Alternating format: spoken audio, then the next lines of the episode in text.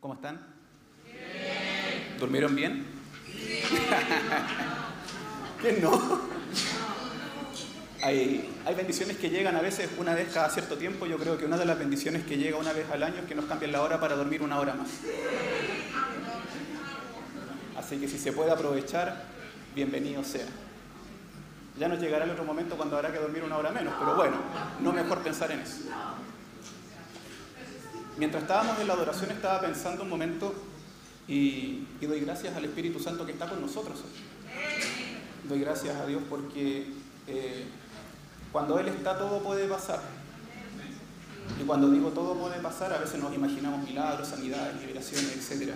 Pero también puede pasar que Dios le dé vista a los ciegos, nos abra nuestra vista, nos dé entendimiento y cosas que no comprendíamos antes las comencemos a comprender. Y una de las cosas que mientras estábamos en la adoración yo pensaba, ¿por qué nosotros levantamos las manos? ¿Por qué automáticamente un cristiano, un nacido de nuevo, internamente siente en su espíritu de que cuando la presencia de Dios está manifiesta en un lugar, especialmente en los momentos de adoración, instintivamente levantamos las manos? ¿Por qué sucede?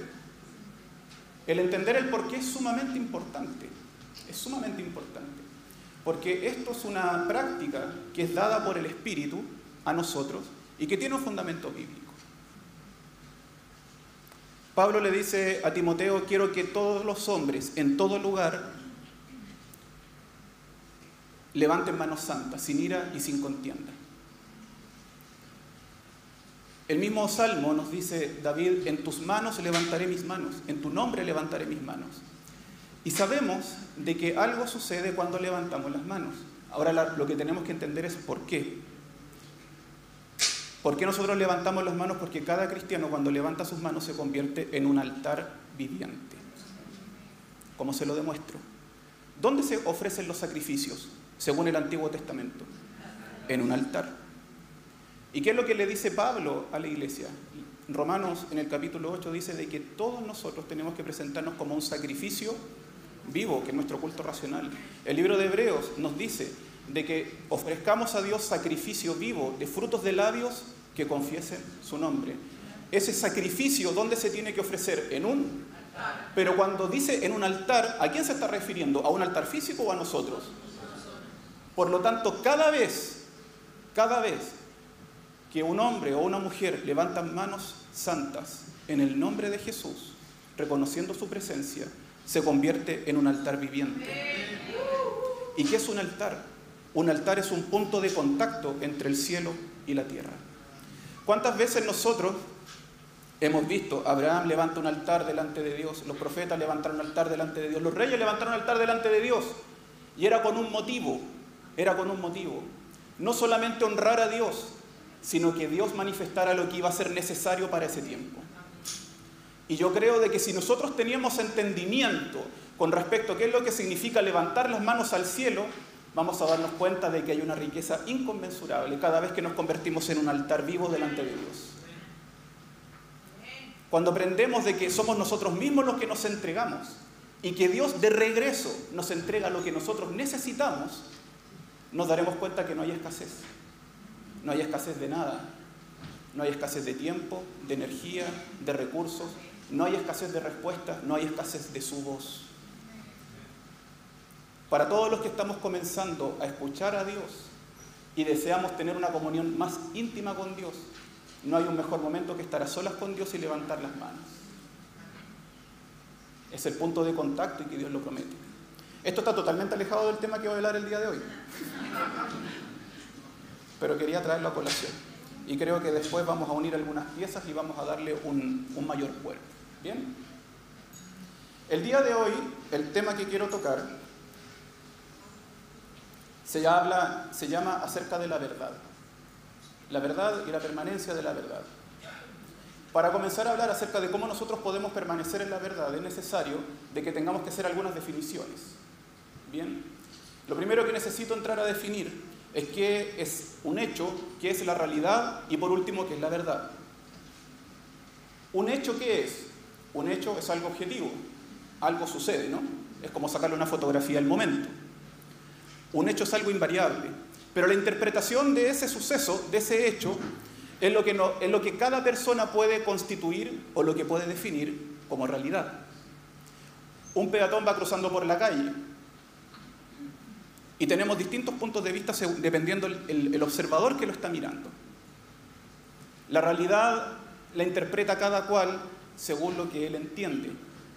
Por lo tanto, tenemos que decir de que la realidad, la constitución de lo que se llama realidad, depende mucho de lo que nosotros podamos percibir. Si una persona que tiene capacidades auditivas disminuidas no puede escuchar al vehículo que va pasando, claramente va a entender la realidad a su alrededor de una forma muy distinta a alguien que pueda tener sus cinco sentidos plenos. ¿Sí o no? Yo lo llevo a lo espiritual también. Si nosotros tenemos en, medio nuestro la voz que le dice que no estemos ansiosos, sino que echemos todas nuestras cargas delante de Él, muchas veces la realidad a nuestro alrededor se ve alterada por lo que nosotros percibimos. Le muestro un ejemplo. Estaba el profeta Eliseo en su casa, tenía su criado, que era como su discípulo, Giesi se llamaba. Vienen los sirios, y vienen los sirios muy enojados, viene con toda una tropa de ejército, incluidos generales, y resulta de que la misión era asesinar al profeta. Jesús sale y le dice al profeta, hombre de Dios, estamos rodeados. Vino el ejército de Siria completo. Está aterrado Jesús. ¿El hecho cuál es? Vienen los ejércitos sirios. Eso es invariable. Pero lo que interpreta uno y lo que interpreta otro es totalmente distinto. El concepto de realidad que tiene cada uno es totalmente distinto porque cada uno está percibiendo cosas distintas. Mientras Giesi está viendo solamente los ejércitos sirios, que son tremendos, armados hasta los dientes y con un número gigante, él dice, nos van a quitar la vida los dos y hasta aquí llegamos. Eliseo está viendo otra cosa porque lo que él está percibiendo es algo totalmente distinto. Y le hace una pregunta que lo deja descolocado a Giesi. Le dice, ¿y quiénes son los que están con nosotros? Más son los que están con nosotros que los que están con ellos. Quieres que te lo demuestre, él va y ora y le dice, Señor, ábrele los ojos. Al acto se le abren los ojos a Giesi y ve las legiones de ángeles que están alrededor para proteger a ambos. Por lo tanto, tenemos que entrar a definir lo siguiente, ¿qué es la verdad? ¿Qué es la verdad? La verdad es un resultado, es el resultado de una suma que mezcla el entendimiento y la percepción. Bien, la verdad es un constructo que tiene que ser aceptado para que podamos edificar nuestro sentido de realidad. Habitualmente, lo que nosotros definimos por verdad se comprueba habitualmente por la experiencia. Por ejemplo, si yo tomo un fósforo, lo pongo, le, le pongo la cajita para echarle, enciendo el fósforo. Eso es una realidad. La fricción enciende la pólvora y puede ser comprobado. Como todo en la ciencia, tiene un hecho de comprobación y para esto incluso existe el método científico. ¿Bien? Pero sucede lo siguiente. Nuestra experiencia se vuelve totalmente inválida cuando queremos comprobar lo que incluso dice lo que es absoluto, lo cual es la verdad, cuando estamos hablando en términos de lo que es, lo que es verdaderamente la verdad, en este caso la palabra de Dios. Porque en este tiempo posmoderno, lamentablemente, como todos tienen percepciones distintas, cada uno entiende la verdad como bien le parece. Lo que es tu verdad es distinto a lo que yo entiendo por verdad. ¿Y por qué lamentablemente tenemos tantas visiones distintas? ¿Por qué? Porque el hombre está caído. Simplemente por eso. Lamentablemente, solamente por el hecho de que el hombre cayó del jardín del Edén, él quedó destituido de la gloria de Dios. Porque entendamos, la verdad no es la suma de la experiencia ni tampoco es el fruto del, entendimiento y la percepción. La verdad es una persona. Y lamentablemente esta definición es totalmente diametralmente opuesta a lo que el mundo ofrece.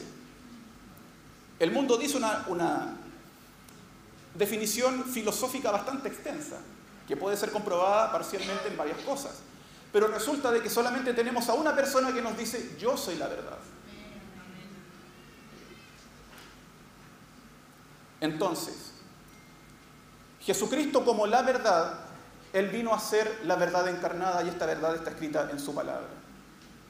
Y si nosotros queremos comenzar a perseverar en esta verdad y que esta verdad nos transforme, tenemos que aprender a cómo mantener la verdad. Jesucristo cuando habla en la parábola del sembrador dice, el sembrador sale a sembrar, y, y lo dice en el libro de Marcos. Enseña de que la verdad puede ser arrebatada. Esta semilla, que es su palabra, puede ser arrebatada. Dice el texto en la parábola de que el sembrador sale a sembrar, siembra en el camino y ¿qué es lo que pasa en el acto siguiente? Vienen las aves del cielo y se comen la semilla, ¿sí o no? Por lo tanto, tenemos que entender una cosa, Dios es sumamente previsor. Es decir, de que Dios siempre nos va a dar lo que necesitamos hoy, pero también nos va a dar lo que vamos a necesitar mañana. Lo que pasa es que muchas veces no lo sabemos. Por ende, la información que recibimos, el consejo que recibimos, lo olvidamos. Y porque lo olvidamos y no perseveramos en ello, es entonces que viene el enemigo y se lo roba. Por lo tanto, en el olvido no hay fruto. ¿Me doy a entender?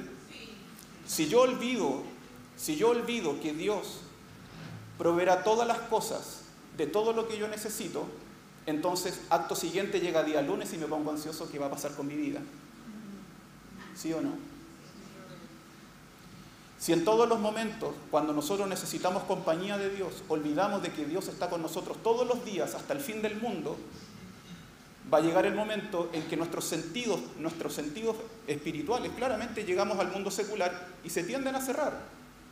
Pero hay algo que es más fuerte que la percepción y es perseverar en lo que creemos. Porque dice el texto, y lo dice claramente, nos movemos por fe, no por vista. Nos movemos por fe, no por lo que percibimos. Y fe es algo mucho más elevado que lo que percibimos. De hecho, es más, quien tiene fe está autorizado para percibir. No es al revés. Usted no percibe para creer, usted cree para percibir. Y porque yo percibo, le doy un ejemplo, puedo decir, efectivamente el Espíritu Santo está en este lugar y hay ángeles ministrando en este lugar. Pero es algo, es algo que radica en algo más profundo, lo que es la verdad.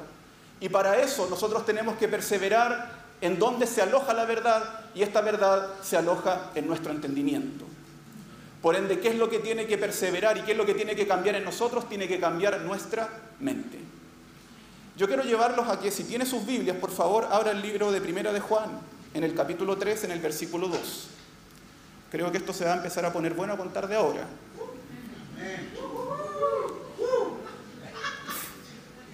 ¿Qué es lo que dice el texto? Amados, ahora somos hijos de Dios.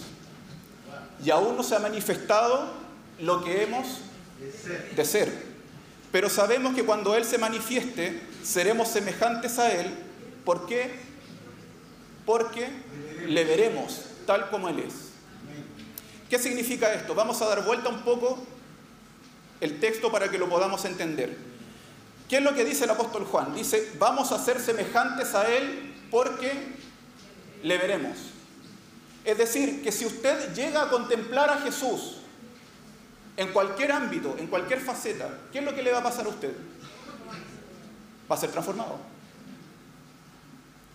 Y dice el texto algo que es categórico aún no hemos llegado al nivel que tenemos que llegar. Aún no hemos llegado a la estatura que tenemos que llegar. Pero vamos a ser transformados en lo que contemplamos. Eso es un principio bíblico. Somos transformados en lo que contemplamos. Seremos como Jesús porque lo estamos viendo. Seremos como Él porque no le quitamos la mirada. Mientras más mira Jesús, más se transforma como Él. Dice el texto, dice Pablo, somos transformados, como mirando en un espejo la gloria del Señor, somos transformados de gloria en gloria. Pero ¿qué dice Pablo? Como mirando en un espejo, la gloria del Señor, es la gloria de Dios la que nos transforma. Si usted contempla a Jesús, si usted logra ver su rostro, si ve sus ojos, si ve su corazón en su escritura, si ve su carácter, cualquier aspecto de su atributo, cualquier atributo que él tenga, si usted se comienza a dar el ejercicio de contemplarlo, yo le aseguro que usted terminará siendo transformado a eso que está contemplando. Es más, como esto es un principio invariable, yo le aseguro una cosa, contemple lo que no corresponda y se transformará en lo que no corresponda. El hombre es tremendamente maleable, porque del polvo lo formó, lo formó Dios. Por ende es un material totalmente dúctil, hecho para ser construido, para ser moldeado y muchas veces moldeado. ¿Bien? Por ende, quiero llevarlos a Hebreos capítulo 12, versículo 3. Porque si bien es cierto la palabra habla acerca de contemplar, hay sinónimos que habla la palabra contemplar. Hebreos capítulo 12, en el versículo 3 dice, considerad a aquel que sufrió tal contradicción de pecadores contra sí mismo, para que vuestro ánimo no se canse hasta desmayar. ¿Qué significa considerar? Considerar significa evaluar, ponderar, estudiar, pero también significa contemplar. Es un estudio contemplativo. Yo estudio profundamente a este Jesús que sufrió en la cruz y analizo su carácter y digo cómo Jesús tuvo tanto dominio propio para no tomar venganza ni represalias de sus acusadores y de quienes lo torturaron. Y al considerar esa paciencia, y al considerar ese amor, y al considerar ese dominio propio, que aún estando en la cruz, cuando un ladrón le injuriaba diciendo, si eres el Hijo de Dios, bájate de aquí, no se le movió ni un pelo, es más, lo amó. Y al que tenía a su derecha, le conmovió tanto que dijo, Señor, cuando vengas en tu reino, acuérdate de mí. Y fue la primera persona en bajar junto con Jesucristo al paraíso. Cuando yo considero a ese Jesús, es lo mismo que contemplarlo. Y cuando yo me meto profundo para estudiar ese carácter y estudiar ese corazón, yo le aseguro de que el Espíritu Santo nos deja vacía su palabra y comienza a transformarnos. El hombre tiene cuatro dimensiones. Así como el amor tiene un alto, un ancho, un largo, un profundo, cuando somos nuevas criaturas y el amor de Dios vive en nosotros, también disfrutamos de las mismas dimensiones. Dios nos da un alto, un ancho, un largo y un profundo.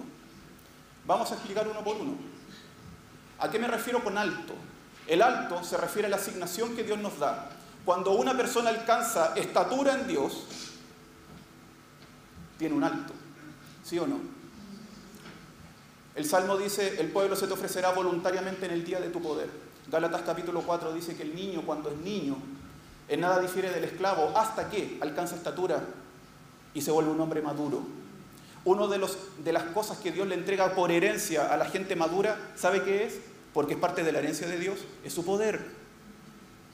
Por ende podemos decir, según el Salmo, de que el pueblo se ofrece voluntariamente a nosotros para sea lo que Dios nos asignó a hacer, ya sea para la tarea que Dios nos mandó a hacer en el día de nuestra madurez. Toda vez, toda vez que hay un cristiano maduro en una congregación, en un lugar, todos refieren la misma cosa, usted se ve grande. Y yo quiero decirles que a cada uno de ustedes Dios los quiere grandes, grandes. A los que nos ve por streaming, lo mismo, Dios nos quiere grandes. Eso es altura. Pero hay algo más importante, porque esto se alcanza con el tiempo, no es automático. Nosotros como cristianos estamos acostumbrados en esta cultura a tener todo instantáneo, a ser cristianos de microondas, a pasar un tiempo con Dios, que Dios nos flamee bien fuerte y creemos que Dios ha concluido con nosotros y de aquí estamos listos para ser enviados. Y la respuesta es no. A Dios les gusta cocinarnos a fuego lento. Se lo pongo de otra manera. Cada uno de ustedes son un arma en las manos de Dios. Y cuando Dios quiere forjar un arma, tenemos que ponerle calor al hierro. Al principio empieza suave. Y créame que cuando el fuego de Dios cae, es suavecito. Por eso siente rico. Por eso decimos, el fuego de Dios está aquí y lo disfrutamos. Pero cuando el fuego comienza a subir su temperatura ya no se siente agradable. Y decimos, sí Dios, esto está bueno, pero por favor, hasta que Dios dice, no he acabado mi obra, vamos a subir la temperatura. Y el mismo fuego que nos enciende es el mismo fuego que nos está transformando. Y literalmente nos está rompiendo por dentro para hacernos nuevos. Solamente un arma forjada a las más altas temperaturas se transforma en un hierro que no se va a quebrar en el fragor de la batalla. Y es por eso que Dios quiere formar en nosotros carácter. ¿Qué significa el ancho? Significa carácter. Carácter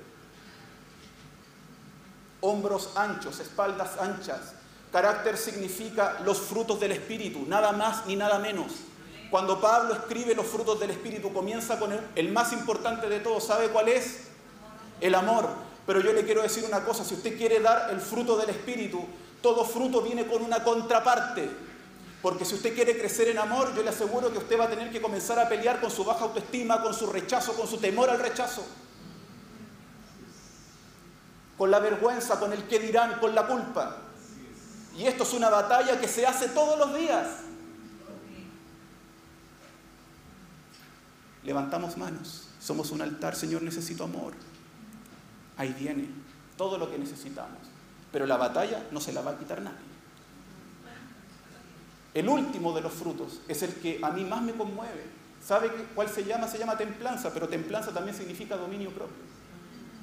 Otra traducción para dominio propio significa una mente sana y también significa moderación. ¿Sabe lo que significa eso?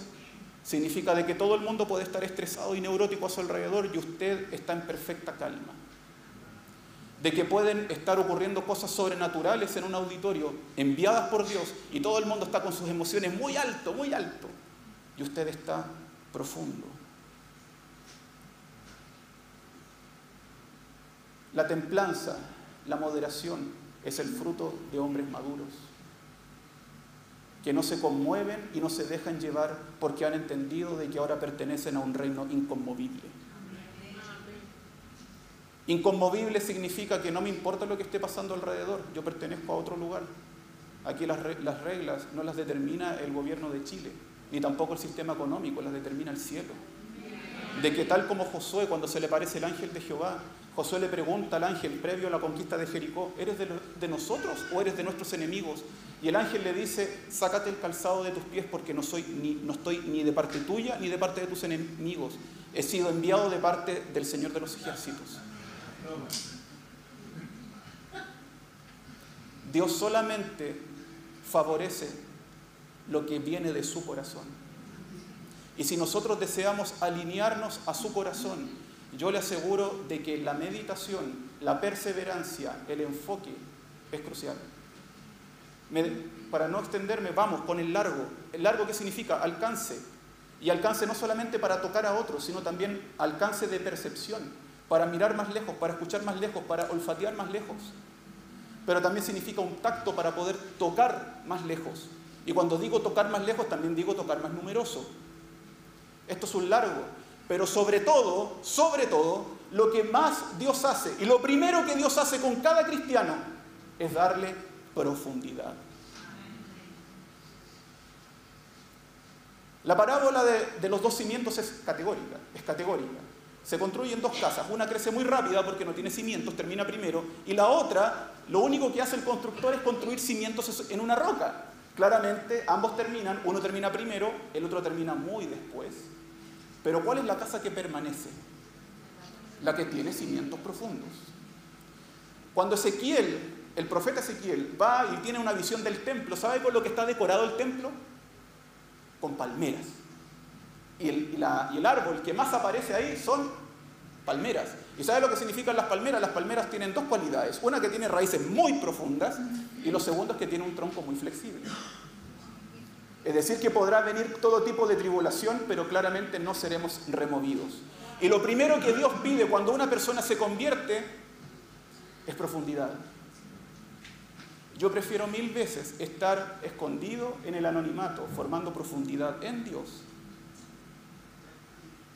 a tener una imagen visible y que el día de mañana Dios me pruebe y me dé cuenta que no tengo raíces profundas.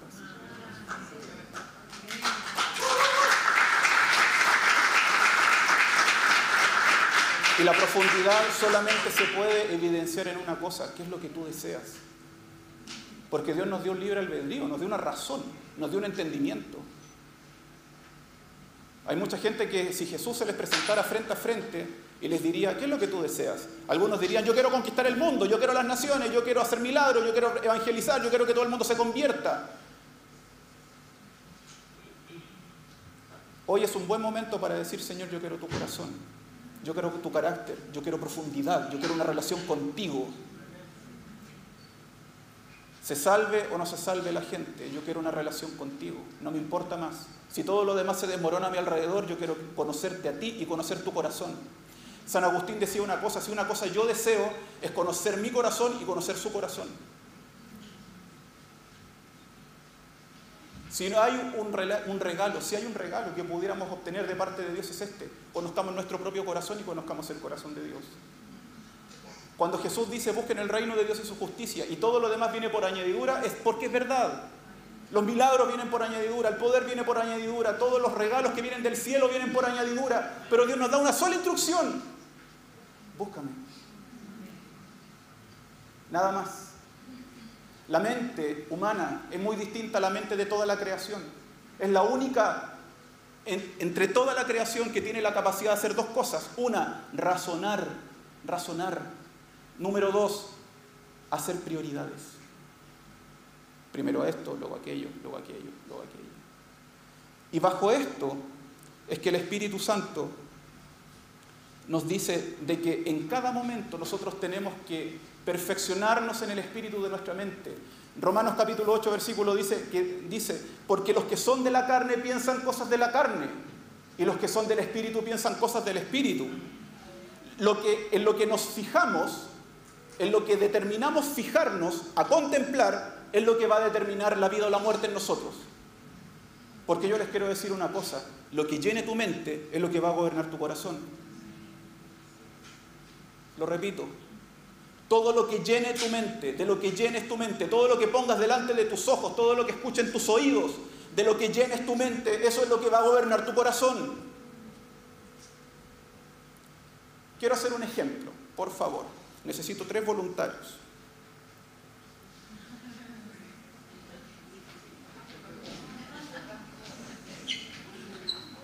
Gracias. Coloquémonos acá al centro para que aparezcamos en la cámara. Ya. Ok. Necesito que queden todos mirando para allá. Por favor, coloquémonos mirando hacia allá. Muy bien. Y ahora necesito que tú des un paso adelante y tú des un paso atrás. Ok. Entonces, ¿cuál es tu nombre? Valentina va a ser, todos son la misma persona. ¿Bien?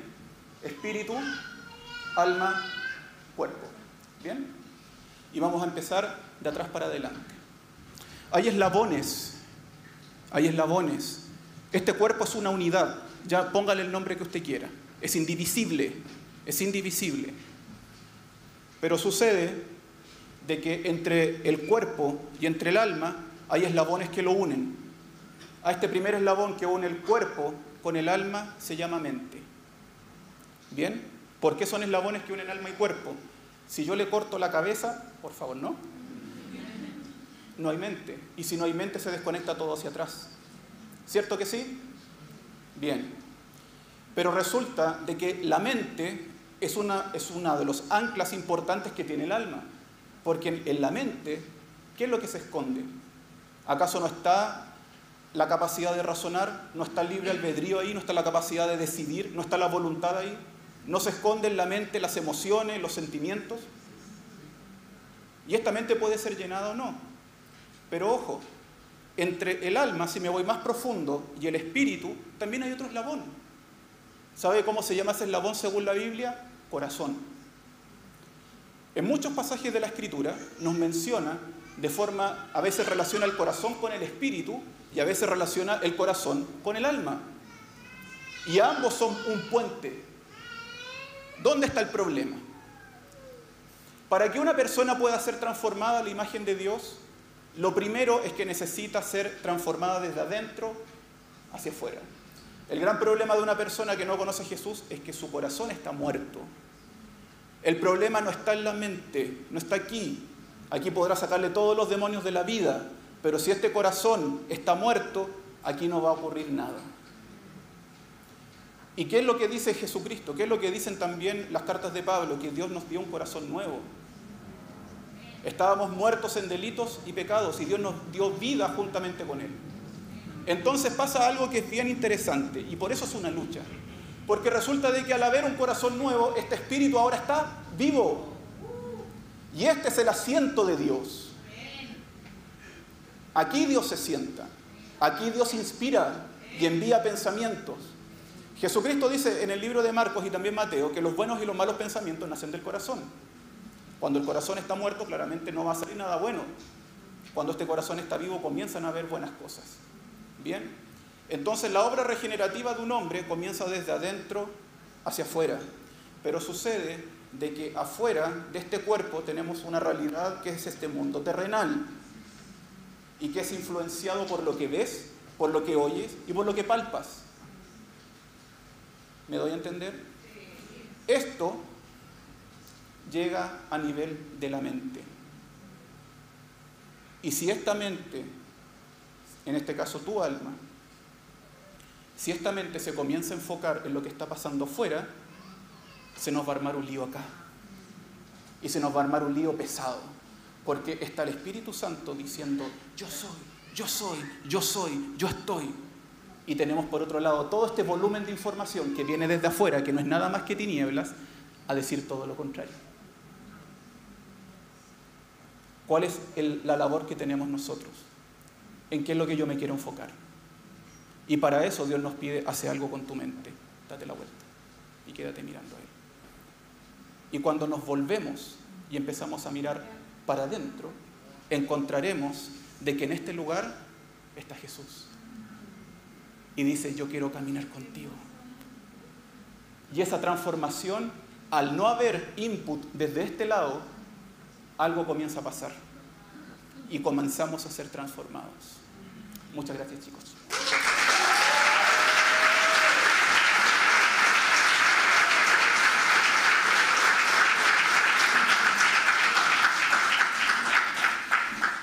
Filipenses capítulo 3, en el versículo 13 y 14, es claro. La capacidad de enfoque significa olvidarse de lo que queda atrás. Si yo me voy a enfocar en algo, tengo que deliberadamente, intencionadamente tener amnesia del pasado. ¿Qué es lo que dice el texto?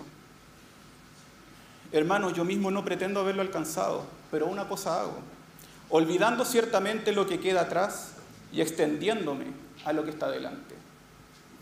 Prosigo a la meta, al premio del supremo llamamiento de Dios en Cristo Jesús. Entonces, si tenemos un corazón en nosotros, vamos a resumir todo. Si Dios nos dio la capacidad de poder enfocarnos si Dios nos dio la capacidad de poder decidir, decide bien. Y si no puedes, porque te faltan fuerzas, Dios lo sabe. El enfocarnos depende de nosotros, el tomar la decisión depende de nosotros. Pero como Dios sabe que no tenemos fuerzas, las fuerzas vienen de Él. ¿Saben cómo se llama esa fuerza? Se llama gracia. porque Dios sabe que es imposible por nuestros propios medios poder mantener nuestra vista fija en Él. Porque todavía sufrimos los efectos de la caída. Si un hombre contempla mucho rato la santidad de Dios, le van a pasar dos cosas. O no lo va a soportar o se va a aburrir. Yo quiero que nos sinceremos aquí. ¿Cuántos han tratado de pasar tiempo con Dios y terminan un poco aburridos?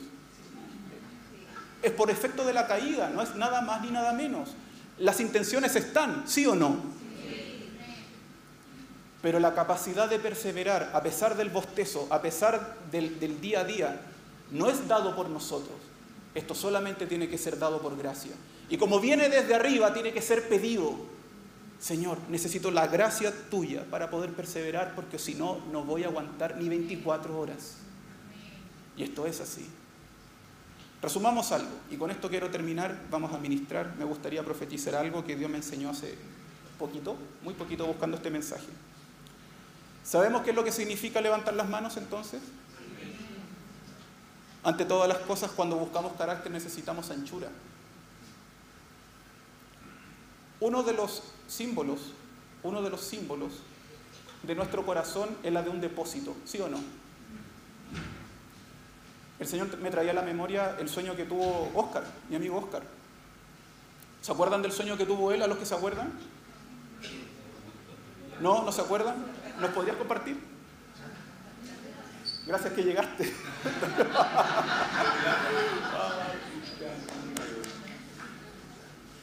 Em, creo que esto lo conté en un... ah, por ahí.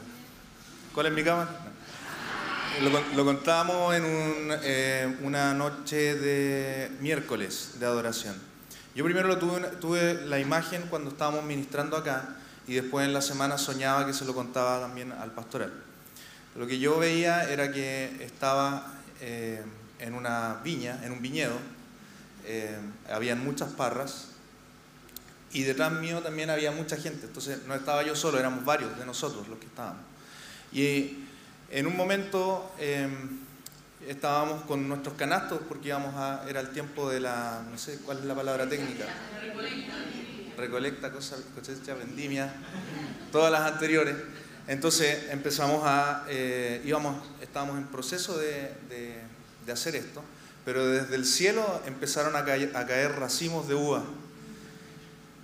Y los racimos de uva eran, las uvas de estos racimos eran mucho más grandes y eran mucho más, eh, se veían mucho más ricas que las que estaban en las parras. Las que estaban en las parras estaban bien, se veían bien, pero las que caían del cielo eran mucho, mucho más grandes, eran, eran tremendas. Y agarrábamos nuestras canastas y levantábamos nuestros, brazos y levantábamos nuestras canastas arriba de, nuestras cabezas y las uvas y los racimos empezaban a caer hasta que ya sobre abundaban en las canastas y empezaban a caer por los lados y seguían cayendo y seguían cayendo y seguían cayendo. Y era tanto el peso de las canastas que yo sentía realmente como, el, como la canasta se iba poniendo cada vez más pesada. Entonces los racimos caían por los lados y cuando todas las canastas estaban llenas, los racimos seguían cayendo y seguían cayendo y seguían cayendo. Eso, ese es el paso. Adelante. Yo quiero llevar aquí tres cosas. En ningún momento del sueño, y eso se lo pregunté a Oscar después por interno, esta canasta tambaleaba. Porque cuando eran uvas grandes son uvas grandes, ¿sí o no? ¿Cuántos kilos caen en un canasto? Hartos. Y, son, y si son uvas grandes puede pasar dos cosas. Que uno no tenga la fuerza suficiente y este canasto comience a tambalear. Vamos a dar un poquito de traducción a esto. Hay un campo que ya tiene frutos. Hay un movimiento que está sucediendo.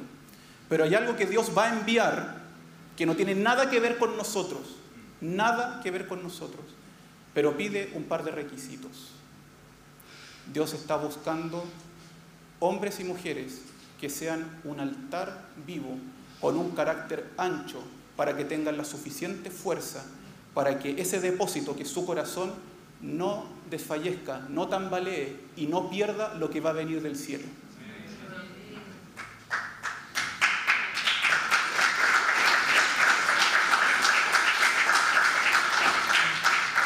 Fíjense en otro detalle, aquí nunca se habla acerca del tamaño del canasto, nunca.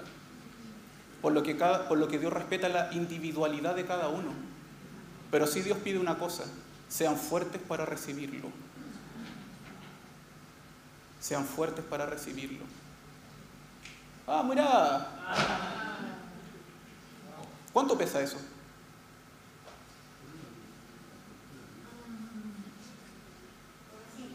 Levántalo sobre tu cabeza.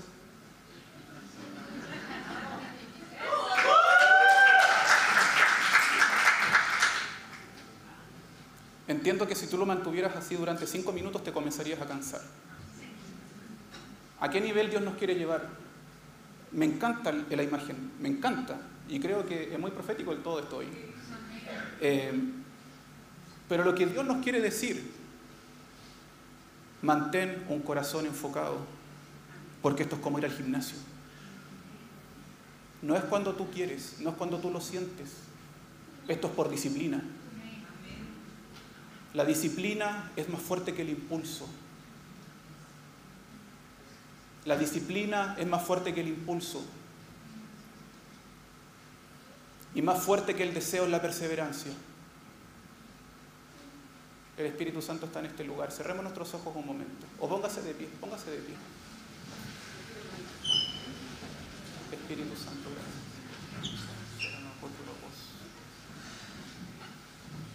Y yo quiero pedirle a Dios solo una cosa, y es que hoy comencemos a enfocarnos en Él y no en nosotros, no lo que tenemos a nuestro alrededor. Una de las buenas razones para poder orar, si tú oras en el Espíritu, esto es un consejo para los que ya oran en lenguas, es que los hagas con frecuencia y no te lo cuestiones. Porque Pablo dice, el que ora en el Espíritu, su entendimiento, su mente queda sin entendimiento, pero su espíritu se edifica. Lo que está pasando en tu espíritu no lo tienes por qué entender en este momento presente, pero sí vas a entenderlo cuando veas el fruto. Ora en el Espíritu si puedes hacerlo. Lo segundo es que Dios desea llevarte a ti a un tiempo donde puedas entender de que Él es suficiente. Él es más suficiente que un movimiento, Él es más suficiente que un derramamiento de su espíritu, Él es más suficiente que eso, Él es más valioso que eso. Él lo que quiere es tener comunión íntima contigo. Lo que va a pasar alrededor es anexo, es hermoso, pero no es lo principal. Oremos. Espíritu Santo, gracias por estar acá.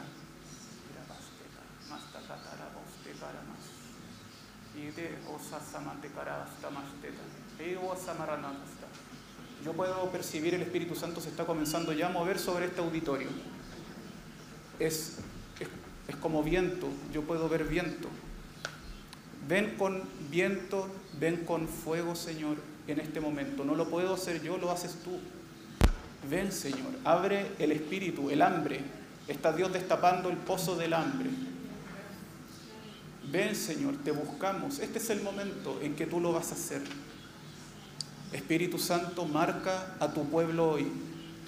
Marca la asignación y la tarea de cada uno. Márcalos con fuego. Ven fuego de Dios en este momento.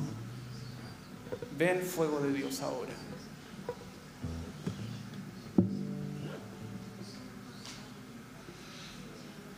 El fuego de Dios está en este lugar.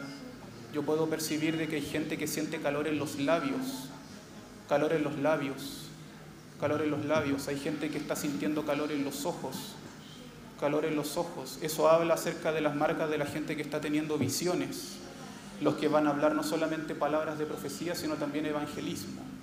Hay gente que está sintiendo electricidad como, como hormigueo. Siento que perciben como hormigueo en los pies, hormigueo en los pies. El Espíritu Santo desea marcarte para esta temporada, para que lleve su evangelio. Y esto es muy extraño lo que voy a decir, y si lo sientes, levántame la mano, pero siento al Espíritu Santo que es como que sintieras como cosquillas o, hormigueo alrededor de tu cabeza como una corona. Dos personas me levantan la mano, tres. Y el Espíritu de Dios me está diciendo de que Dios está alineando pensamientos, está alineando pensamientos. Él está transformando, mutando pensamientos. Él está coronándote con pensamientos buenos, con pensamientos suyos, que son cristalinos, que son cristalinos, son puros, es la verdad pura. El fuego de Dios está fuerte sobre este lugar. Yo lo veo a mi mano izquierda en este auditorio, al fondo a la izquierda, y está ministrando el Espíritu Santo. Más, Señor, más. Porque al que tiene hambre tú no lo vas a echar fuera. Eres tan amigo nuestro, eres, eres el novio de la iglesia.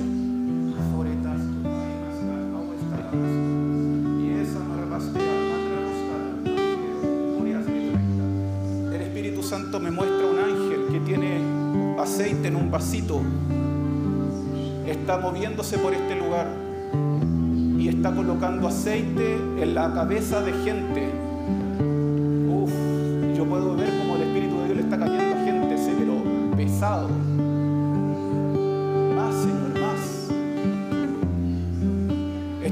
Aceite ahora lo estoy comenzando a ver en el piso. Wow. Hazlo tú, Señor. Solo tú sabes hacer lo que puedes hacer. Señor, qué rico es tu aceite, Dios mío. Porque los sacerdotes tenían que entrar ungidos hasta los pies para que sus pasos quedaran marcados con el aceite.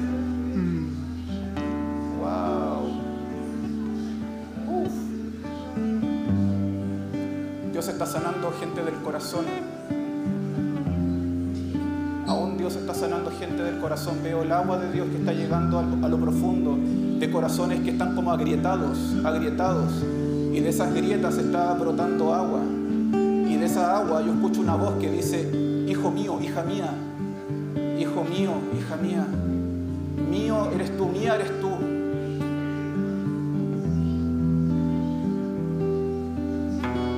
Gracias Espíritu Santo. Gracias por estar acá. Gracias porque en tu ambiente en nuestra casa, tu presencia en nuestra casa, aquí deseamos estar. Y ahora Señor te pedimos humildemente, ven.